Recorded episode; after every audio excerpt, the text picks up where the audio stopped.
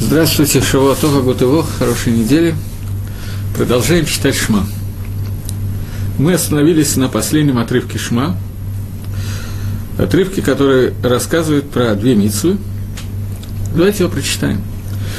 Вейомар Хашем аль Машела Амур. Сказал Всевышний Маше, говоря, Табер аль бне Исраиль, скажи сыновьям Израилева, Амарта алейгем, так скажи им, Васулагем цицит аль конфей бигдейгем ледаротам. Пусть делает себе цицит с кисти на концах, э, на краях одежд ваших, во все поколения ваши. И дадут на эти, ни, на эти цицит э, синюю нить, голубую нить, и будут это вам цицит, и будете видеть их, и вспомните все заповеди Хашема, и будете делать их, или будете следовать вслед сердцам вашим и вслед глазам вашим, которыми вы соблазняетесь, следуя за ними. Ради того, чтобы вы э, делали, помнили и делали, чтобы вы помнили, что бы делать. А я забыл и начал переводить, не читая. Ламанти, скрува, аситам, и тколь митсватай. Ради того, чтобы вы вспомнили и делали все мои заповеди, воитам, гдашим, лавакейхам. И были вы святые для Всевышнего Бога вашего. Они Гашем Лакейхам, я Всевышний Бог ваш, который вывел вас из Египта для того, чтобы быть вам Богом. Эмис, все это истина. Таким образом, э, отрывок рассказывает о заповеди Цицит, и возникает вопрос, почему это отрывок включен в Мису Криат. Это первый вопрос. И второй вопрос, почему этот отрывок так вот отдельно вынесен э, и читается третьим, почему он не читается, например, вторым отрывком. В чем вообще суть этого отрывка, в чем его такая необходимость? И почему он включен Шма? Какие две заповеди есть в этом отрывке? Начнем с последней заповеди. Последнее предложение отрывка говорит, «Они Гашем Лакейхам, я Всевышний Бог ваш. Ашер Гацатитим Этхем, который вывел вас, Мерец Мисраем из дома, из земли Египта, Льет Лахем Лалаким, чтобы быть вам Богом. Я Всевышний Бог ваш». Из-за этого отрывка, собственно, э, Абаршат Вайомар в основном включена Шма. Давайте вспомним немножечко суть Шма и вернемся к самому началу Шма. Слушай, Израиль, Всевышний твой Бог, Бог наш, Всевышний един.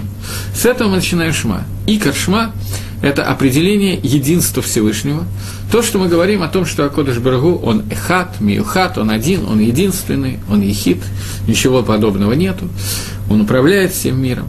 И когда мы это говорим, мы должны вспомнить кусочек, который в Израиле, в школах, в хедерах э, дети обычно поют, которые на самом деле являются очень глубокой частью тфилы. Но дети, которые поют, как обычно, во время молитвы, когда ее поют, когда дети, дети ведут себя как дети, не задумываются о том, что они делают. Надо сказать, что многие взрослые с успехом повторяют поступки детей. Отрывок, который я имею в виду, это то, что часто поется в песне «Адон Алам». Я хочу зачитать маленький кусочек. Когда мы говорили «Шма Исроэль, Хашем Алакыну, Хашем Ахат», «Слушай, Израиль, Всевышний наш Бог, Всевышний един», мы говорили о каване, о нашей намерении, того, что мы принимаем на себя Малхус Шамай, то, что Всевышний наш Мелах.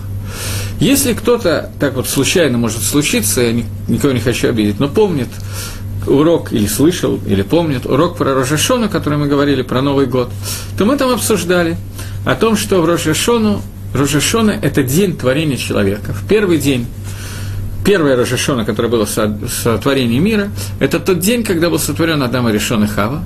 И в тот день Всевышний был объявлен Мелахом. То есть было над кем властвовать, было над кем стать царем. До сих пор не было никого, над кем можно было царствовать. Поэтому икор Рожашона, суть Рожашона, это того, что Всевышний проявился в атрибуты царства. До этого он не мог проявиться.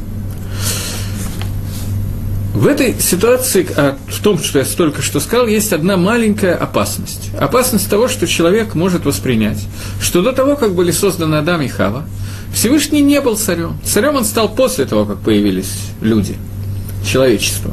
И это довольно понятная фраза, она может прозвучать. Почему? Потому что эта фраза почти так вот звучит в одном мидраше, который говорит «Эн мелах было ам». Нету царя без народа. Царь, он только тогда, когда у него есть народ. Без народа нет царства. И, соответственно, когда Всевышний стал царем, когда появились Адам и Хава. Это неверно. Почему это неверно? Потому что даже такое действие, как творение мира, не изменило сущности Творца. Творце не наступило ни одного изменения по сравнению с тем, до того, как мир был создан, после того, как мир был создан, после того, как мир кончится и так далее. Об этом мы, некоторые поют, некоторые молятся, некоторые читают, а некоторые ничего не делают, когда мы читаем Тфилу Адон Аллам. Вот я сейчас зачитаю, петь не буду, из уважения к публике. Адон Алам Ашер Малах Бетерем Коли Цирневра. Господин всего мира, который царствовал прежде, чем Коль Яцир Невра, прежде чем любое творение было создано. Мы обращаемся к Творцу, который был Адон Алам, господином мира, еще до того, как любое, любое творение было создано в этом мире. Леэт Нааса Бахавцо, и в тот момент, в то время, когда было сделано по его желанию, Коль, все было сделано по его желанию. А Зай Мелых Шмоникра, тогда его имя названо было царем. Тогда он назвался царем, имя его стало царь. То есть царем он был и до того, как мир был создан. Название царь, имя царь он получил, когда было все создано. В Ахарейке Хлод Гаколи, после того, как все будет закончено, Левадоем Лохнара, он будет единственный, кто будет царствовать. Нара. Угая, Угаве, Вавуие Тифара. И он, который был, который есть и который будет в своей Тифаре, в своей Медат Тифаре. Остановимся. Вауихата, Эншини там, э, он один и нету второго. Лямшидла, да, хватит. Тора начинается с буквы Бейт. Буква Бейт, я думаю, что все знают, как она пишется, но напишем букву Бейт. Слово Берешит начинается с буквы Бейт. Я также думаю, что этот комментарий очень известен, но тем не менее. Буква Бейт Берешит в начале. Буква Бейт написана таким образом, что она открыта в одну сторону. То есть то, что будет дальше, известно. То, что было раньше, с другой стороны, от нас скрыто. Мы не знаем. Нам раскрыто только то, что будет потом. То, что будет раньше, относит, остается закрытым. Эллар шут ли У нас нет права на эту тему задумываться. Все, что нам известно, нам известно, начиная с той точки, с которой мир, мир был создан. Бе решит. В начале. Вот с этого бейт начинается наше знание, наше, наше понимание. Поэтому мы не можем понять, что означает, что Хашем был Мелах, был царь до того, как мир был создан. Это от нас скрыто, это нам невозможно знать. Но Пшада Пашут объяснение, которое мы должны понять и должны знать, это означает, что творение мира не изменило сущность Всевышнего. Те медот, те меры, те качества, которые были у Всевышнего, они были точно так же до творения мира и остались точно так же после творения мира. Проявление Всевышнего Бамидат Малхут, как царя, проявление Гашема, как Бамидат царя, как качество царя, оно было возможно только после того, как был создан какой-то яйцур, какое-то творение, Адам и Хава. Но само качество Всевышнего в качестве царя, оно было до этого, оно, было, будет, оно есть сейчас и будет всегда. Это проявление Акодыш Барагу как царя, которое началось с момента творения мира. И когда мы говорим «Шма Исроэль Хашем Алакейну Хашем Ихат», с которой мы начинаем «Шма», мы говорим о том, что Израиль является Эдом. Если вы помните, мы говорили, что в строчке Шма Израиль написано буква Айн большая и буква Далет большая. Слушай Израиль и Ихат Айн и Далет вместе образуют слово Эд и Дут, свидетельство, которое означает, что Акодыш Баругу мы являемся свидетелями того, как Акодыш Баругу воздействует на этот мир. А Мисроиль является Эдом, свидетелем.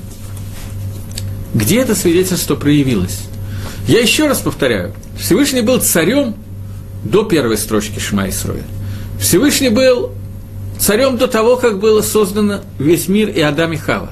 Проявление в этом мире, меды, меры Всевышнего как царя, произошло, когда был создан этот мир и когда были созданы Адам и Хава. Идут об этом, свидетельство об этом о Израиле, произошло в тот момент, когда мы вышли из Египта – когда мы все собрались и вышли из Египта и дошли до горы Синай и получили Тору, я объединяю в данный момент получение Торы на горе Синай и Ициат Мицраем и выход из Египта, это тот момент, который раскрыл Акодыш Барагу как Мелаха, который раскрыл Всевышнего как царя, и мы стали Эдим этого царства. Я приведу один из примеров, что означает этот Эдут. Не единственный пример, я подчеркиваю, один из примеров – мы сейчас почти разобрали все Криашма. Почти мы еще должны вернуться к некоторым накудот, но почти разобрали все Криашма. Представьте себе ситуацию. Э, Мальчик растет, рождается вначале, потом растет, вырастает, ему исполняется 13 лет. Папа ему покупает филин. На двери висит мезуза. На каком-то этапе ребенок спрашивает, что находится в твилин, что находится в мезузе. Родители ему рассказывают, что там находится вот этот кусочек шма. Шма, который рассказывает о единстве Всевышнего, который, в котором мы убедились во время дарования горы. О том, как во время Маамат, дарования горы я хорошо излагаю, дарование Торы на горе Синай.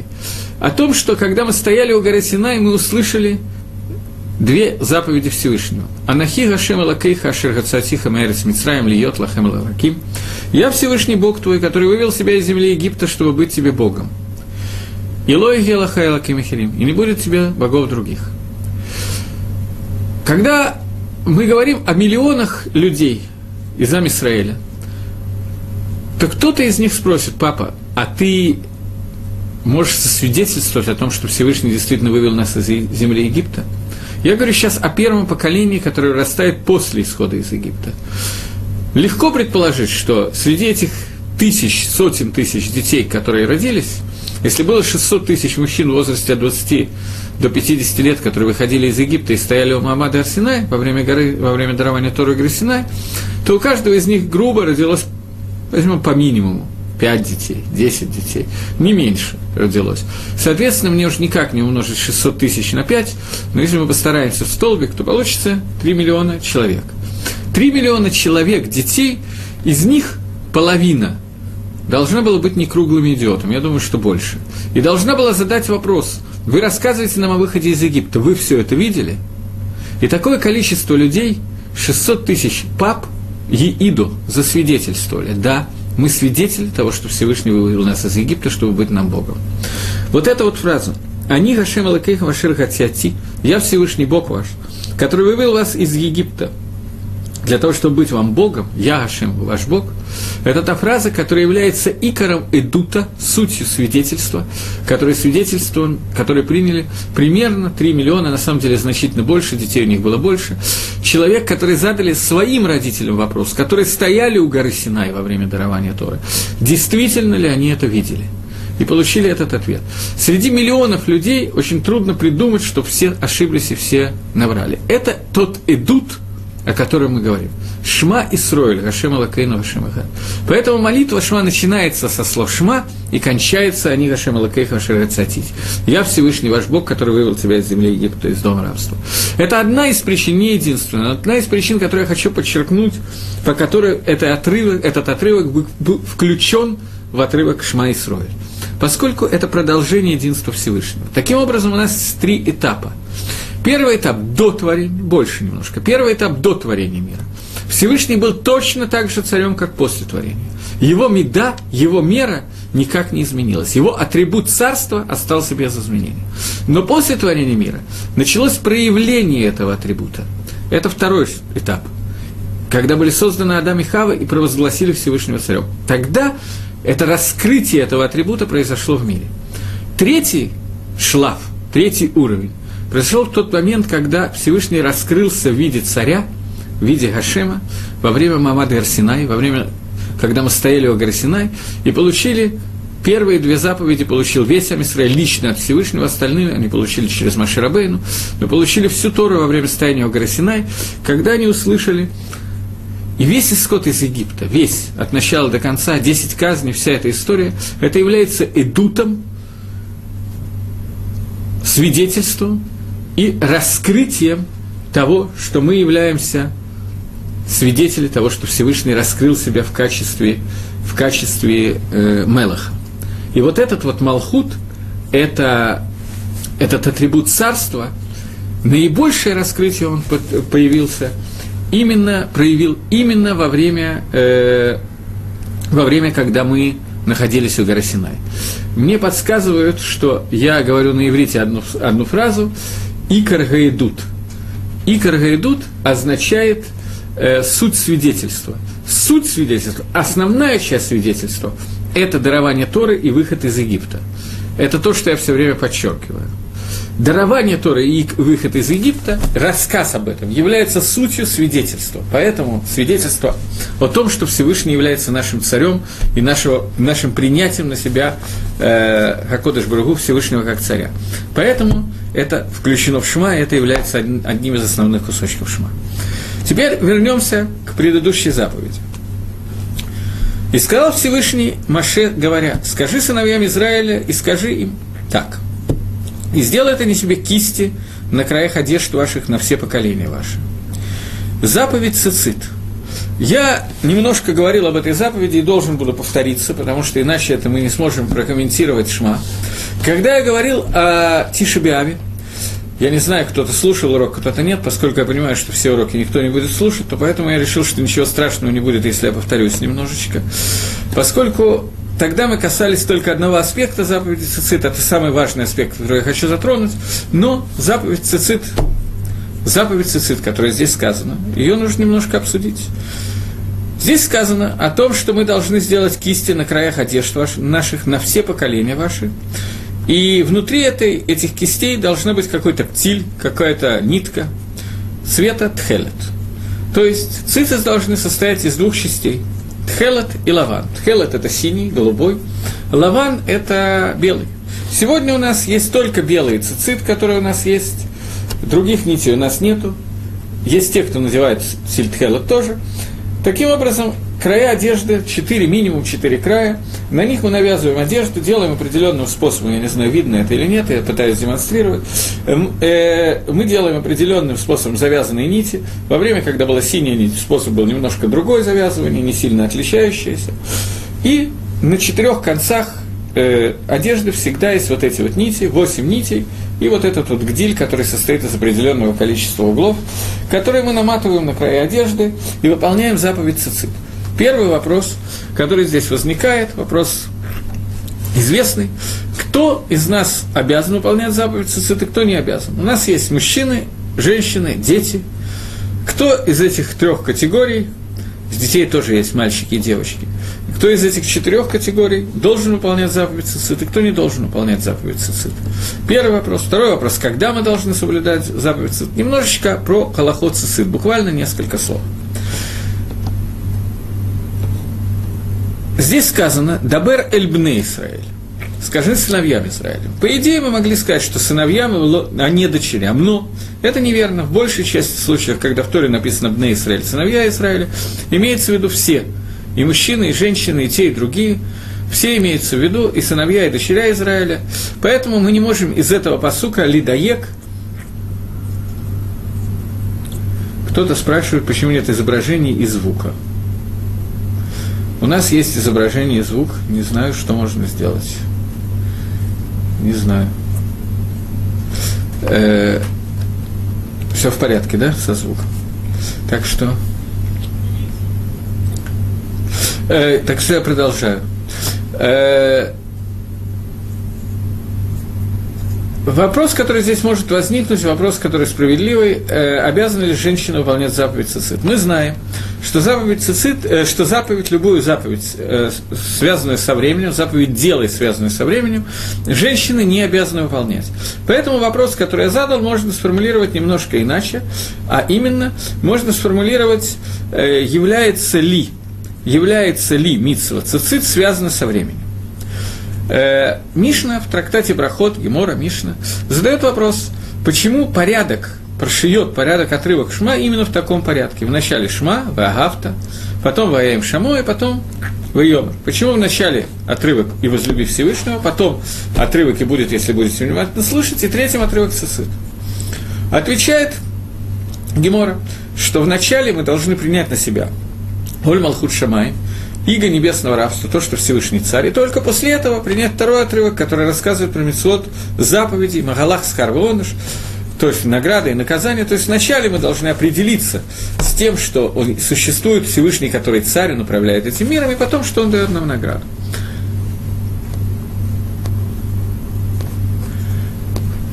По голубой нити я скажу чуть позже. Меня спрашивают про голубую нить, я скажу чуть позже на эту тему. Э, и вот следующий вопрос, который сейчас нас интересует, это, это э, заповедь цицит. она заповедь, которая связана со временем или нет. Здесь сказано отрывок Торы, который мы сейчас считаем, также отрывок Сидора написано, э, «И сделайте вот э, нити на краях одежд ваших, и будет они цицис, и так далее, и будут вам цицис, и увидите вы их, и вспомните все заповеди Всевышнего». Увидите вы их. Когда мы можем видеть? Мы можем видеть, когда есть свет. Когда нету света, мы видеть не можем. Речь идет, безусловно, не про электрический свет и не про свет свечки. Речь идет про светлое время суток. Таким образом, заповедь цицит связана с светлым временем суток. И цицит обязан носить днем, а не ночью. Поскольку это митсва, связанная со временем, то поэтому женщины свободны от заповеди цицит, и поэтому не принято, чтобы женщины надевали цицит. Вторая причина, по которой это не принято, потому что это является мужской одеждой. Поскольку это одежда именно для мужчины, есть третья. Женщине не принято надевать мужскую одежду, мужчине не принято называть, надевать женскую одежду. Есть третья причина, которая тоже достаточно важна. Причина, которая говорит о том, что женщина... Э, да, Вначале несколько слов о голубой нити, для того, чтобы объяснить третью причину. Меня задали, мне задали вопрос, когда э, исчезла голубая нить. Голубая нить присутствовала во время Талмуда, и описано о том, как ее делать очень подробно во время Талмуда, ее очень сложно делать. И после того, как это было в Талмуде это было, постепенно исчезло. Важно знать, откуда она происходит. Голубую нить можно сделать только из одного моллюска, хилозона, который называется хилозон, так и называется. И сегодня у нас нет четкой традиции, что это за моллюск. Есть люди, у которых эта традиция, как они считают, есть, они ее установили, и которые делают голубую нить. Голубых нить сегодня есть два вида. Одну носят более такие хасидские группы, братцевские хасид, другую литовские группы, которые относятся к ученикам Вильнюсского Гаона. Есть две группы людей небольших, которые пользуются, носят голубую нить и так далее. Э, вопрос, сколько нитей надо завязывать, на эту тему тоже есть три мнения. Есть мнение Раши и Тосфос, что всего у нас есть четыре нити, которые удвоены, каждая из них, ну, вставлены в, в одежду и вот так вот загнуты. Поэтому получается 8 ниток. Из них, по мнению Раши и Тосус, две должны быть белые, две голубые. По мнению Рамбума, одна нить должна быть, одна из, из четырех нитей должна быть наполовину белой, а остальное голубое. Таким образом, как бы половина нитки белая, или из восьми нитей одна белая получается. И мнение Равида, что одна целая нить должна быть белая, то есть два из, две из восьми. Это три мнения, и потом есть несколько мнений о том, как завязывать это. Ну, это махлокис, который стандартный, обычный махлокис плоским, связанный с тем, что в Геморе машма одним способом, в Сифре машма другим способом. То есть в Геморе Миноход Лихойра Раши и Тосу считают Медаиким, что должны быть две нитки, а в Сифре написано, что одна нитка. Шита Вильнюсского Гаона, как Рамбова, что должна быть одна нитка наполовину. Шита мнение э, Мишны Брура в одном месте, Мишна Брура это вскользь приводит, что должно быть две нитки, как Раши и Тос. Это вкратце то, что должно быть синей ниткой. Синяя нитка обладает свойством, о котором я чуть позже поговорю, свойством, которое помогает вспомнить заповедь Всевышнего, когда она на, на, надета в тфилин, э, в цицит, прямо в цицит. И поэтому эта заповедь является настолько важной. Когда человек видит, видит он днем, поэтому эта заповедь, заповедь дневная, он должен видеть эту нить. Поэтому эта заповедь связана со днем, поэтому женщина не надевает эту нить.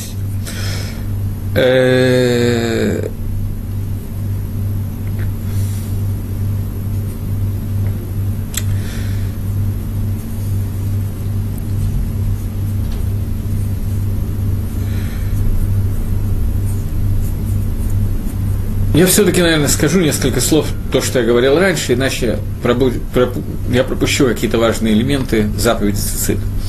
Здесь написано, что будет эта заповедь ледора там, на все поколения ваши.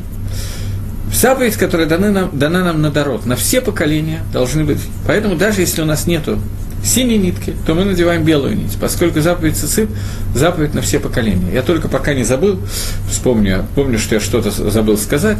Есть махлокис, есть спор между Рамбом и Мирошем относительно того, я вам сказал, что написано Раитом, и увидите вы эту нить, и сказал, что поэтому заповедь только днем. Ночью этой заповеди нет. Это так, но не совсем так. Есть махлокис, Рамбом и Роши, что имеется в виду? Что значит, что заповедь цицит, э, она принята только днем? Имеется в виду либо, что любая дневная одежда, одежда, которая сделана дня, для дня, не одеяло, которое я на ночь укрываю, скажем, и не просто на котором я ложусь спать, четырехугольные, а дневная одежда. Она всегда должна быть цицит, даже если это ночь, это первое мнение. То есть дневная одежда, на нее мы обязаны намотать цицит, даже если мы надеваем ее ночью. И вторая заповедь, что даже ночная одежда днем мы обязаны на нее надевать цицит. Есть два мнения на эту тему. Поэтому есть мнение, несмотря на то, что сказано «будете видеть», что ночью тоже надо носить цицит.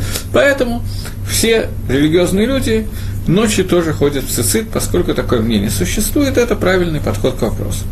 Теперь вернемся к тому, что я начал. Заповедь цицит дана на все поколения. Написано Ладоратам. На все поколения ваши. Здесь мы сталкиваемся с одним небольшим вопросом. Рам, Рамбан в комментарии книги Бамидбар пишет о том, что книга Бамидбар написана только для поколения пустыни. То есть в ней нет ни одной заповеди, которая относится не к поколению пустыни, а ко всем поколениям. И на него Макшат, сам Рамбан фактически задает этот вопрос. А если ты спросишь, что в, кни, э, в книге Бамидбар написано про цицит, и написано, что цицит ты должен надевать во все поколения ваши, то объясняет Рамбан, что цицит, заповедь цицит пришла литакен исправить то авейру, тот грех, который делали мирагли. Кто такие мирагли? Разведчики.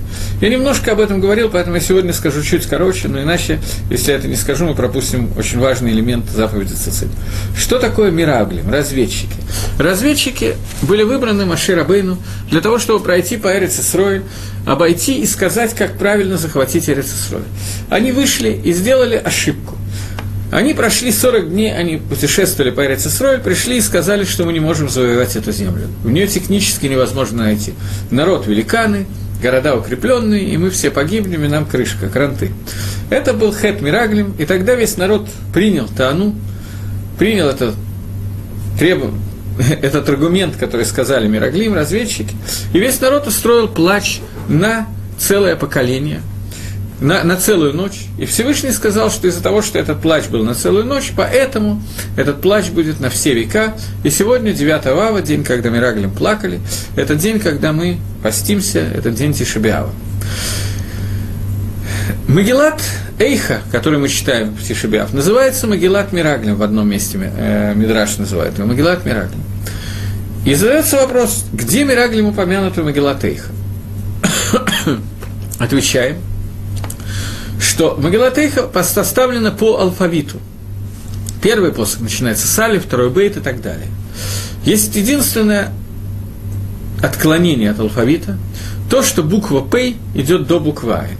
Хет Мираглим, Авейра, которые сделали Мираглим, состоит в том, что они Игдиму Пэла Айн. Они вначале сказали, а потом смотрели. Айн – это глаза, П – это уста. Обычно должны быть вначале глаза, потом уста. Человек вначале должен наблюдать, анализировать, и только потом говорить.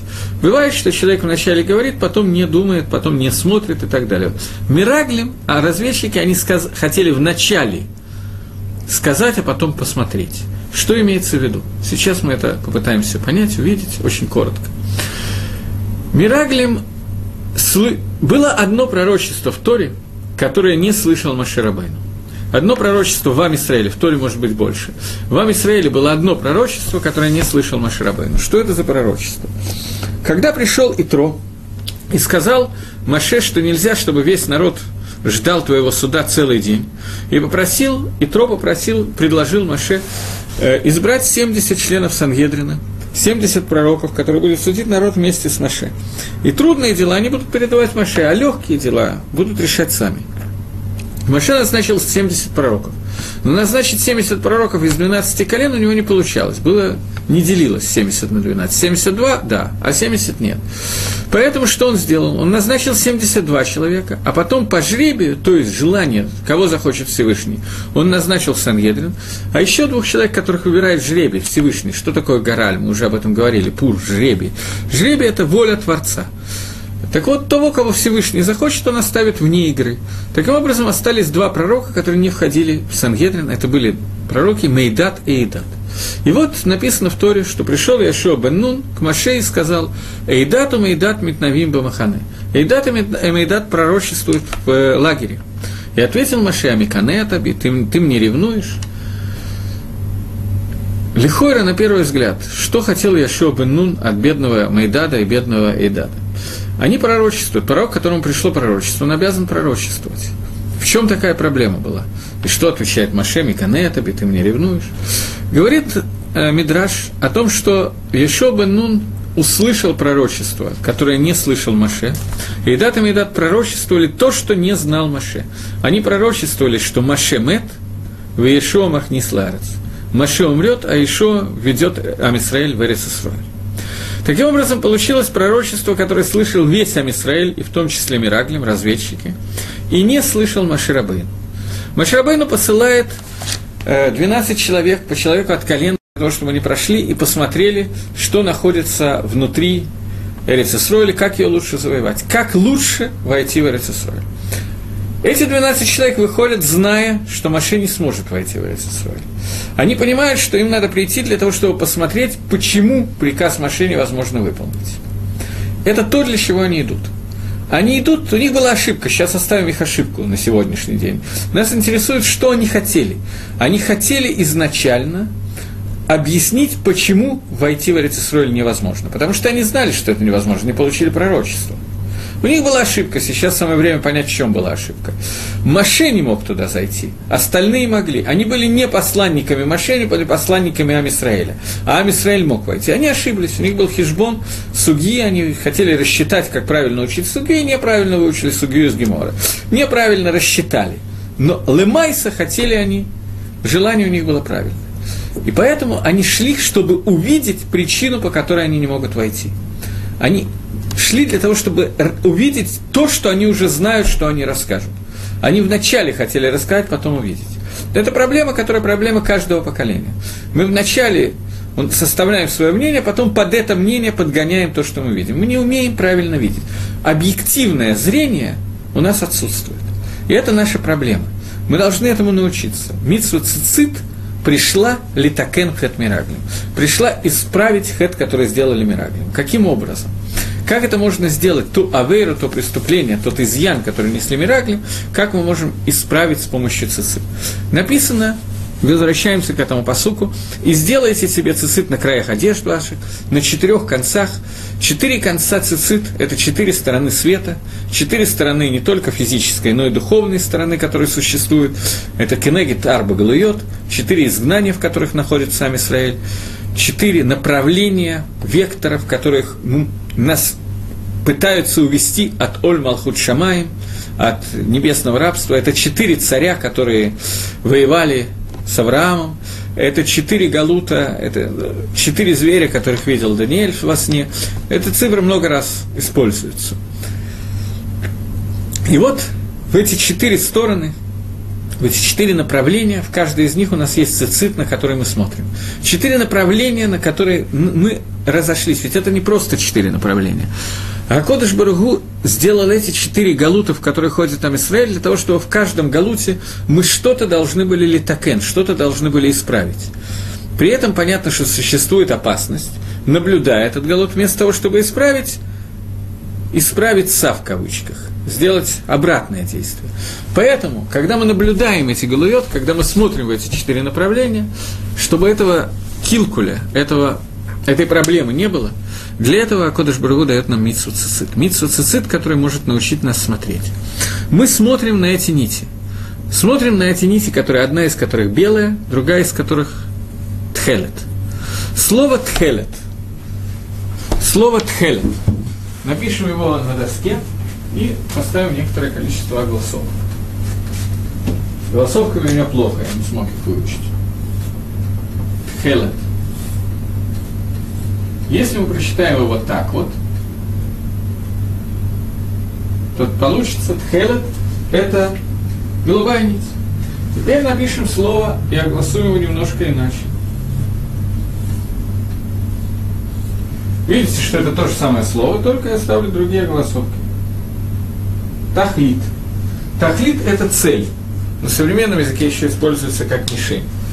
Тхелот – это цель. В тот момент, когда мы смотрим на Тхелот, мы должны видеть цель. Что такое цель? Гемора в трактате Минухот, когда обсуждает Галахот Цицит, там довольно много страниц Гемора на эту тему. Гемора говорит, что тхелет, цвет тхелет, он даме льям, он подобен морю. Ям даме раке, море подобно небесам. Раке даме лакисая кого А небеса подобны престолу славы Всевышнего. Таким образом, тхелет по цепочке маскир напоминает нам о кисея кого то есть о цели, о Всевышнем, о Творце – это заповедь, которая имеет такое свойство, что когда мы на нее смотрим, мы должны вспоминать о Всевышнем. Она постоянно с нами, она окружает нас со всех четырех сторон. Она как бы защищает нас, если можно так высказать. И это то, что маскир, то, что упоминает нам о Творце. Это заповедь Тхелет. Сегодня мы лишены нити Тхелет, мы ее потеряли. Произошло это примерно в эпоху Амараем, не первых Амараем, ну, посередине эпохи написания Гемора, когда эта нить исчезла, рассказывается там про последнюю партию Тхелота, которая была во время Гемора, но, тем не менее, э, некоторые считают, что они нашли, возобновили ее, сегодня она существует, но это не так принципиально, потому что Лаван, он не менее важен, чем Тхелот. Гемора говорит, Гемора рассказывает о том, как вязать вот эти вот узелки, закручивать такие, как их назвать, крехот на иврите, я не знаю, как эти завитки, которые мы вокруг ниток делаем. И эти крехот, которые мы там э, наматываем, Сегодня мы делаем это только из одной белой нитки, потому что других у нас нет. Гемора говорит, что когда была нить Тхела, то мы должны были начать белой ниткой обязательно и кончить белой ниткой. Посередине могут быть разные варианты, разные способы ее заматывания. Но первый и последний должны быть белый. Почему? Потому что белый – это выше, чем голубой. Нить белая – это более высокая заповедь, чем голубая нить. Более важная. Лаван у нас остался. Лаван у нас есть. Лаван отличается от Хелота. Тхелет – это тахлит, направление, указывает на мишень, на цель, на Акодыш Барагу, на его заповеди. Лаван, как таковой, он не имеет самого цвета, своего цвета. Лаван – это отсутствие какого-то цвета, но в нем содержатся все спектры. Из них можно выделить, из лавана можно выделить абсолютно все. Все, что есть у нас, любые цвета радуги могут быть выделены из белого. На белом можно нарисовать, и из белого можно их выделить. Это совокупность всех спектров. Я не очень точно помню программу физики, но, насколько я помню, это так. Теперь, то, что я помню немножечко больше, слово «лаван» употребляется в Торе тоже. Кто знает, где «лаван» употребляется в Торе? Место очень известное. Когда Яков Авину, наш братец, идет для того, чтобы, Исроиль он же по совместительству, идет для того, чтобы жениться. Он идет жениться в дом человека, который называется Лаван. Это его имя. Лаван. Он берет двух дочерей Лавана себе в жены. Проходит некоторое время, у него рождается некоторое количество детей. Трудно сказать, сколько точно. Сыновей было 11. Дочерей плюс к этому сколько. Это от Шейла. Есть Мидрашим, не будем сейчас входить в этот вопрос. К тому моменту, как рождается Исеф, остался еще один сын Бениамин, который не родился. Яков покидает Лавана, убегает от него. Со всеми своими детьми убегает. Лаван догоняет его. И тут происходит интересный диалог между Яковом и Лаваном. До того, как я напомню вам этот диалог, я хочу вам напомнить одну фразу, которую наверняка кто-нибудь слышал, и некоторые даже могут помнить. Фраза из э, Агада Шельпейсах. Э, когда мы читаем пасхальную Агаду во время Седера, мы говорим, пойди и вспомни, что хотел сделать тебе Лаван, что Лаван хотел сделать еще больше, чем Паро. Паро приказал убить только мальчиков, Лаван хотел убить всех. И возникает вопрос, а где Лаван хотел убить всех? Где вообще Лаван хочет убить Якова и его детей и так далее? От Мивейхи Тейси, откуда это взято? Простое объяснение, что когда Лаван гнался за Яковом, он хотел его убить, но Акодыш Брагу ему не дал. Окей. Но есть еще одно объяснение, что когда Лаван встретился с Яковом, он сказал, зачем ты от меня убегаешь? Что ты, собственно, хотел? Ты думал, что я тебе сделаю что-то плохое? Почему я должен тебе сделать что-то плохое? Дочери, мои дочери, дети, мои дети. И говорят, наши мифоршим, наши комментаторы, что когда он сказал «дочери мои, дочери, дети мои, дети», в этот момент он хотел уничтожить весь Амисраэль. Это уничтожение Амисраэля. Каким образом? Он хотел лиехес Амисраэль лацмо.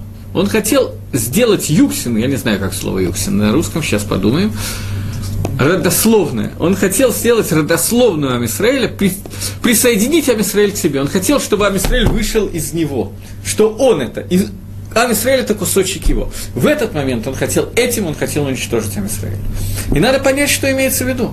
Ведь на самом деле весь Ам Исраэль вышел из Лавана, или почти весь. Лаван – это наш дедушка. Если Яков Авину, Яков наш папа, то Лаван – наш дедушка. Он папа наших мам, Лея и Рахель. Так что, что же он, он вроде как все правильно говорит. Лаван, он сам по себе, он отображение белого света. В нем нету ничего своего. Из него может выйти все, что угодно. Из него можно выделить душу. Но когда он не дает ее выделить, когда он забирает ее к себе и говорит, дочери мои дети, дочери, дети мои дети, то это значит, что он оставляет их лаваном, он не дает их разделить. А Мисраэль должен был отделен от лавана. Вот это отделение, которое Лаван не хотел нам дать. Когда он хотел оставить Иакова у себя, не дать ему дойти до Эрицесрой, оставить Иакова дома, у себя дома, то в этот момент он хотел уничтожить весь Израиль. Не дать Исраилю отделиться от него – это уничтожение Израиля. Так говорят наши мифоршим. Это очень глубокая мысль, думаю, что достаточно понятная. Я немножечко ее разовью, чуть-чуть. После того, как Лаван встретился с Иаковом, Лаван, Иаков говорит Лавану, что давай мы здесь установим с тобой такой завет. Вот здесь граница, до сюда твои владения, отсюда мои владения. И на этой границе мы поставим камень, камень. Камень, который будет идутом, свидетельством. Эвинга идут. Камень, который свидетельствует, что если ты перейдешь ко мне с войной, то вот ты не можешь перейти этот камень он будет свидетелем. Лаван назвал это одним способом, Яков другим, сейчас не будем, чтобы вас мучить, входить на арамейском, на иврите, Галь Сахдута, Галь Идут и так далее. Здесь единственное место, где в Торе встречается арамейское слово. Окей, может не единственное, может еще одно есть. Не будем сейчас опять вас забивать, но поставлен был этот камень, Бапаштус. Это один и тот же камень, простое объяснение, который называется на арамейском, Лаван его, поскольку он арамеец, звал его по-арамейски, Яков, поскольку он евреец, звал его по-еврейски. Бапаштус. Мидраж говорит, что это были два камня, которые стали друг напротив друга, между ними был проход. Это тот, то, что утверждает нам Мидраж.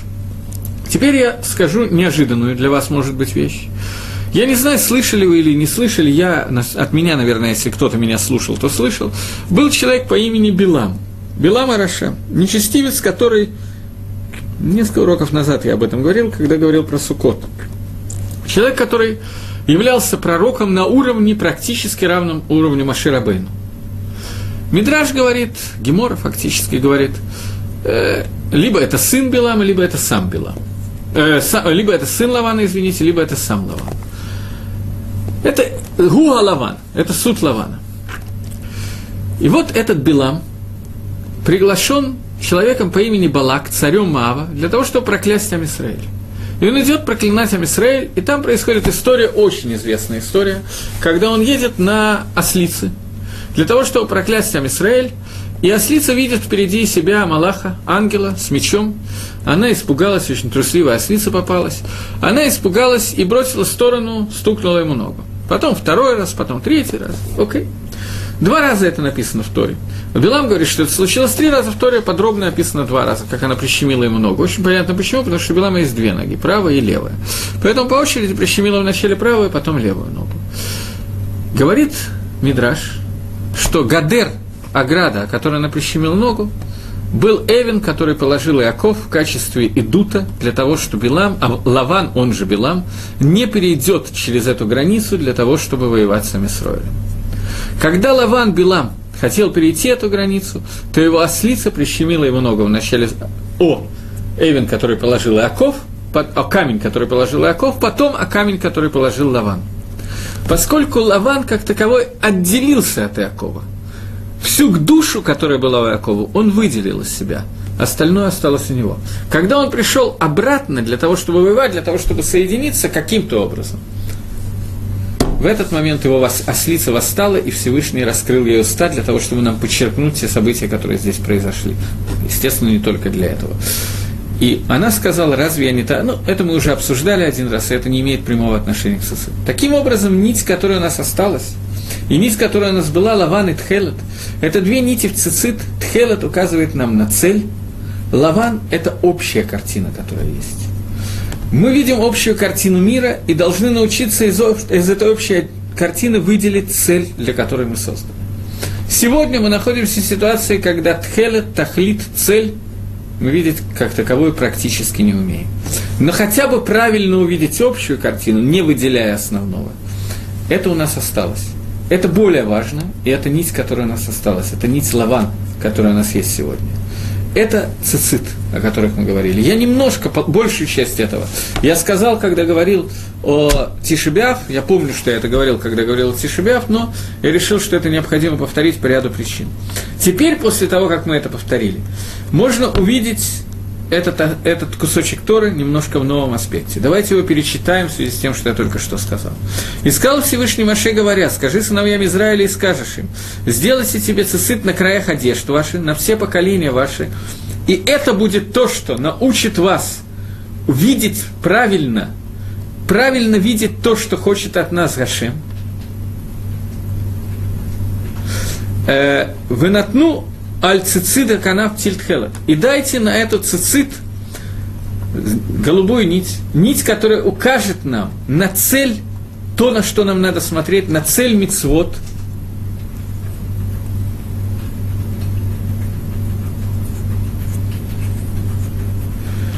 Мне хотят сказать, э, делают тут замечание, что э, э, Лаван и Билам, когда я говорю, что это один человек, даже если мы не понимаем это буквально, это не мешает понять смысл того, о чем я говорю. Я совершенно с этим согласен.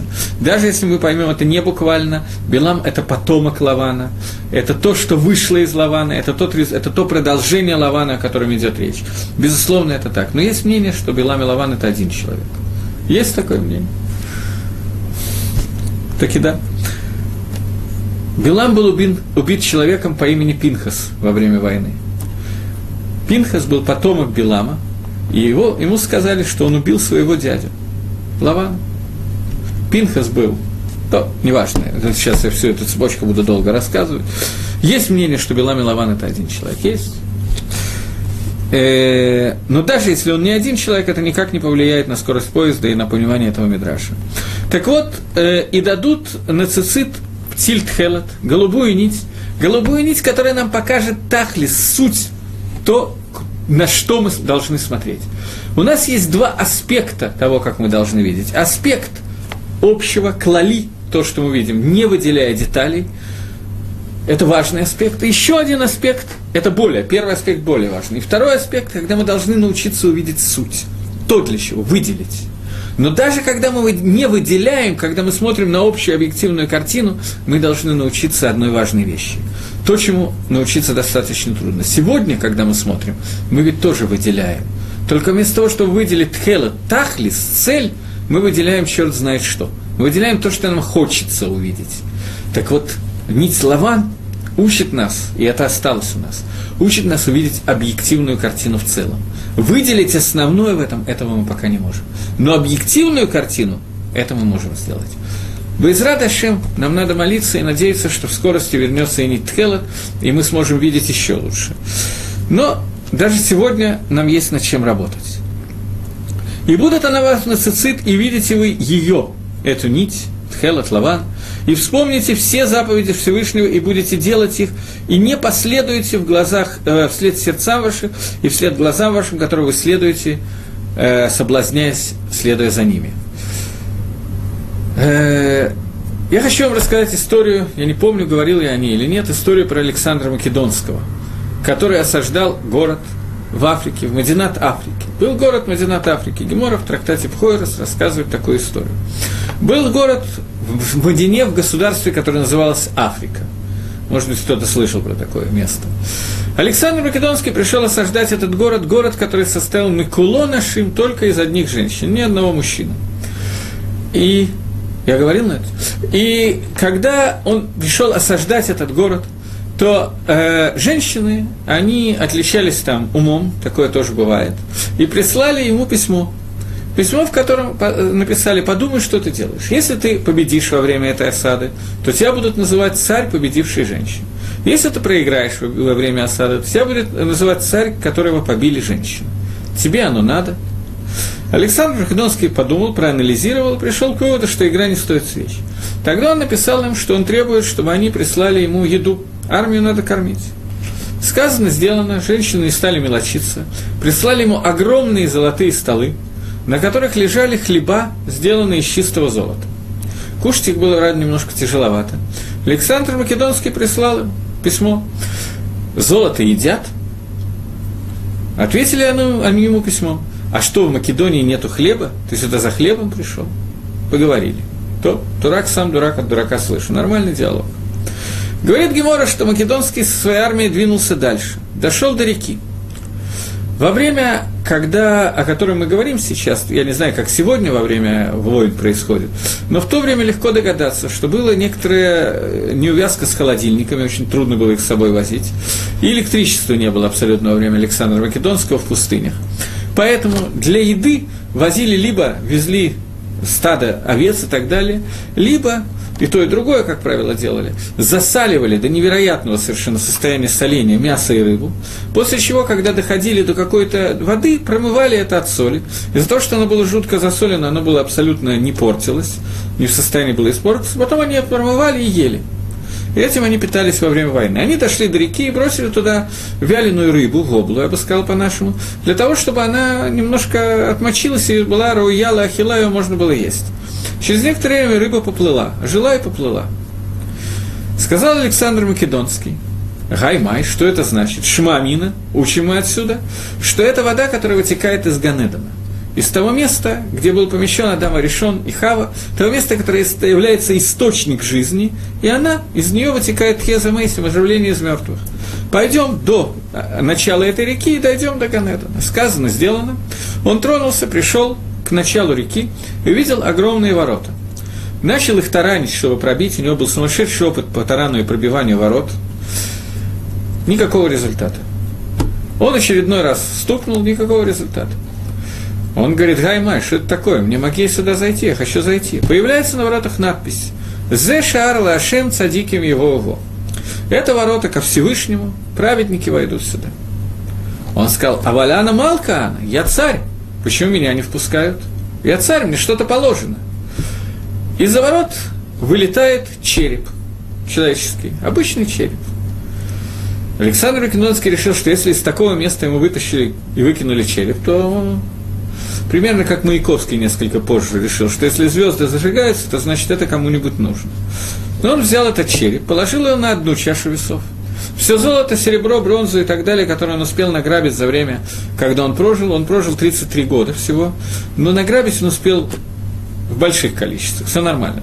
Положил на другую чашу весов. Череп перевесил, перевесил все золото и серебро, которое он награбил. Спросил он у еврейских мудрецов, говорит Гемора, пригласил Хахмы Израиль и спросил Гаймай, что это значит. Они сказали, возьми песка и насыпь в глазницы этого черепа. Он так и сделал, в место, где были глаза. И как только он добавил туда немножко песка, то золото и серебро перевес, перевесило череп. На этом Агада заканчивается. Теперь проанализируем некоторые элементы этой Агады. Македонский пытается сделать осаду города, и женщина высылает ему золотые хлеба с таной. Они ему говорят, ты говоришь, что ты пришел сюда за едой, тебе не хватало еды в Македонии, еды там достаточно. Ты шел сюда не для того, чтобы есть еду. За что? Зачем ты шел? За золотом, получай свое золото. Доходит он до ворот Ганедена фактически. Ему дают череп, ему хотят, ему, его хотят чему-то научить. Череп, который перевешивает все, что есть в мире, до тех пор, пока там не закрывают глазницы. Как только глаза закрыты, туда насыпан песок, глаза не видят, все в порядке.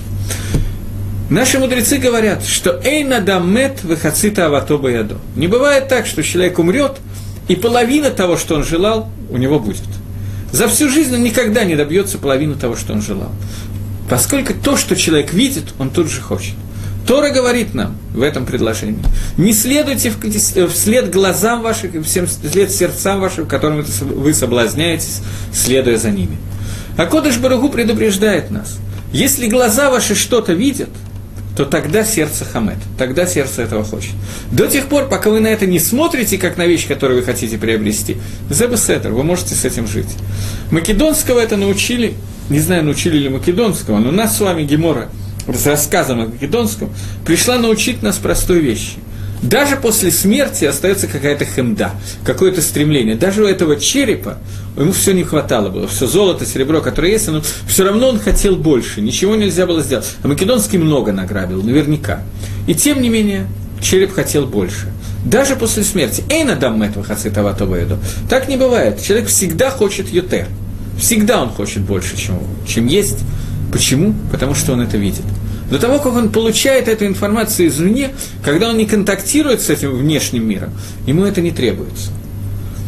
После того, как нам дается заповедь цицит, которая учит нас правильно смотреть, сразу после этого написано «Вы оситама там и сделаете вы цицит, и тогда, сказано, вы лотатуру, и не будете следовать вслед, вслед сердцам вашим и вслед глазам вашим, которым вы за ним за нас знут – это прелюбодеяние, которое вы блудите следом за ним. Есть два вида Ецера, которые связаны с таевой, с получением желаний. Первое – это получение удовольствий от денег, от имущества. И второй – это получение, как это правильно сказать, удовольствия от женщин, скажем так, если мы говорим про мужчин. Поэтому цицит – это, это мужская, а не женская одежда, которая нам помогает научиться правильно хранить свое тело для того, чтобы мы не смотрели на женщин. И цицит – это заповедь, которая помогает нам предохранить наши глаза от тавы, которая связана с деньгами. Эти две агады, Миромазим, намеком нам рассказаны в истории с Александром Македонским, которую мы только что сказали. Таким образом, фактически я кончил разбирать Шма – я хочу за оставшиеся 3-4 минуты, которые у меня есть, использовать их на то, чтобы мы вкратце повторили шма, для того, чтобы у нас были какой- какой-то секунд и могли двигаться дальше. Вернемся. Шма Исроэль Рашим Алакейну Ашимихат. Слушай, Израиль, Всевышний наш Бог, Всевышний един. Основная кавана, которая должна быть у нас во время чтения Шма, это мы являемся свидетелями того, что Всевышний управляет миром через все его проявления.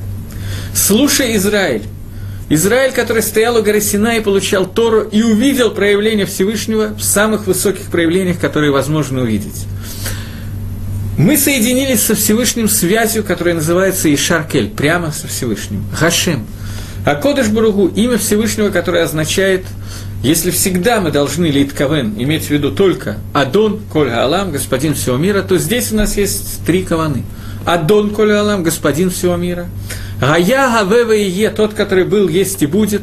И мы понимаем, что сегодня я зачитал для того, чтобы пояснить это. Адон Алам Ашер Малах Бетерим Колет Тот, который является господином мира, Адоном всего мира, и царствовал над миром до того, как мир был создан и было создано вообще что-то. Его атрибут царства существовал и не изменился. Проявление его есть только сейчас. Тот, который был, есть и будет. Тот, который от э, слова Беньяна Гефиль, побудительное мгновение, тот, который дает миру существовать. Это Всевышний, который проявляется во всей своей Гашгахе протит Элокейну, наш Бог, который проявляется во всех законах природы и во всех своих проявлениях, и проявляет всеми деталями мира. Это пришло, чтобы сказать не подумайте так, как есть некоторые философы, которые думают, не будем сейчас ходить в греческую философию, Махлокис Платон, Плутона и Архимеда, Архимеда, Аристотеля, в этом мы не будем сейчас э, входить. Но, тем не менее, одна из шитот, одно из мнений, которое говорит о том, что Всевышний создал этот мир, и включил в этот мир все законы природы и устранился от управления этим миром. Это явление, которое довольно долго и даже сегодня бывает проявляется. Мы говорим Гашима Лакейну. Он наш Бог, который проявляется во всех проявлениях мира сейчас. Он Всевышний, который один и един. Он нам дает заповеди, возлюби Всевышнего как самого себя. Заповеди, награды и наказания – это второй отрывок Торы, который говорит. Первый говорит, что ты должен объединиться со Всевышним через заповеди. И это объединение, это иньян, который называется агава, любовь ко Всевышнему, возлюбить всей душой, даже если потребуется отдать всю душу. Второй отрывок, который говорит о том, что все митсвы, которые есть, они проходят через тот магалах, тот путь, который называется схар, вионыш, награды и наказания. И все, что происходит в этом мире, зависит от наших мицвод. При этом награда за заповеди останется в мире грядущем, после воскрешения из мертвых. Ламан Ербу и Мейхам, чтобы увеличились дни ваши дни ваших отцов на земле, которые Всевышний поклялся дать им, им, нашим отцом, еще не дал, и мы говорим о воскрешении из мертвых. И последний отрывок, который говорит о том, что заповедь цицит, которая говорит о том, что мы должны научиться владеть контактом между собой и этим миром, в котором мы находимся, с которым мы контактируем через глаза, глаза, и мы должны научиться правильно видеть, видят то, что есть объективное, видят цель этого мира, они видят то, что иллюзии, которые мы сами придумываем в этом мире. И кончается Шма тем, что «Я Всевышний Бог ваш, который вывел из Египта, из дома рабства, чтобы быть вам Богом, я Всевышний Бог ваш». С того же, с чего начинается Шма, Самое большое проявление единства Всевышнего, которое произошло, произошло именно во время Маамада Арсинай, во время выхода из Египта и стояния у горы Синай. На этом мы заканчиваем, и со следующего урока мы начинаем утренние благословления и двигаемся постепенно по ним. До новых встреч в эфире, до свидания, всего доброго.